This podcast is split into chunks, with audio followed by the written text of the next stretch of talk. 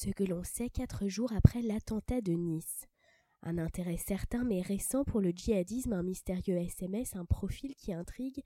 Quatre jours après l'attentat de Nice, des zones d'ombre demeurent lundi soir sur les motivations et les éventuelles complicités dont aurait pu bénéficier le tueur.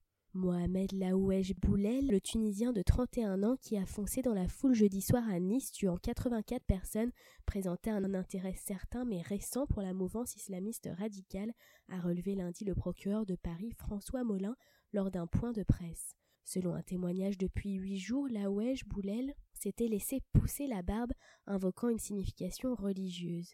L'exploitation de son ordinateur a révélé qu'il avait effectué des recherches sur l'attaque aux États-Unis d'un club gay à Orlando le 12 juin mené par un Américain d'origine afghane, ou l'assassinat d'un couple de policiers dans les Yvelines le lendemain. Des photos de combattants arborant le drapeau de l'organisation État islamique ont aussi été retrouvées sur son disque dur. Pour autant, Laouej Boulel ne présente pas le visage d'un djihadiste chevronné. Aucun élément de l'enquête ne démontre à ce stade l'allégeance du tueur à l'État islamique qui a revendiqué samedi l'attaque. Mais le mode opératoire de la tuerie répond aux multiples appels au meurtre lancés par l'organisation dans les pays de la coalition engagée contre elle. Dans un message lancé en septembre 2014, son porte-parole officiel, Abou Mohamed Al-Adnani, encourageait à utiliser n'importe quelle arme disponible pour tuer notamment des Français dans leur pays.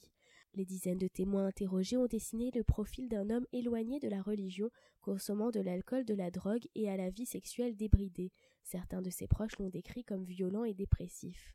La Wesh Boulel a pris contact dès le 4 juillet avec une société de location de Saint-Laurent-du-Var pour louer le poids lourd de 19 tonnes qu'il est venu récupérer le 11 au matin. Il semblait avoir besoin d'argent à relever le procureur, soulignant qu'il s'était en vain tenté de contracter un prêt de 5000 euros fin juin et de retirer une importante somme quelques heures avant la tuerie.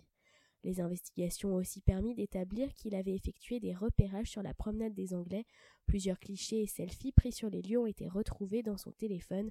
L'une des photos prises le 1er janvier montre un article du journal Nice Matin daté du même jour et titré Il fonce volontairement sur la terrasse d'un restaurant.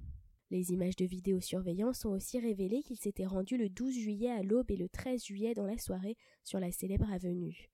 Six personnes étaient toujours en garde à vue, soupçonnées d'avoir été en contact avec Laouej Boulel ou de lui avoir apporté une aide logistique dans la fourniture du pistolet qu'il a utilisé pour tirer sur les policiers. Trois d'entre elles ont été transférées à Levallois-Perret près de Paris pour être interrogées par les services antiterroristes. L'un des gardés à vue, un homme de 22 ans, a reçu jeudi, dans les minutes précédant l'attentat, un SMS du tueur mentionnant l'acquisition de pistolets et évoquant la fourniture de cinq autres armes, selon des sources proches du dossier. Cet homme est soupçonné d'avoir servi d'intermédiaire entre Laouej Boulel et un Albanais de 38 ans, arrêté dimanche avec sa femme qui aurait fourni le pistolet. Un homme de 37 ans également arrêté dimanche est soupçonné, lui, d'être un destinataire des armes évoquées dans le SMS.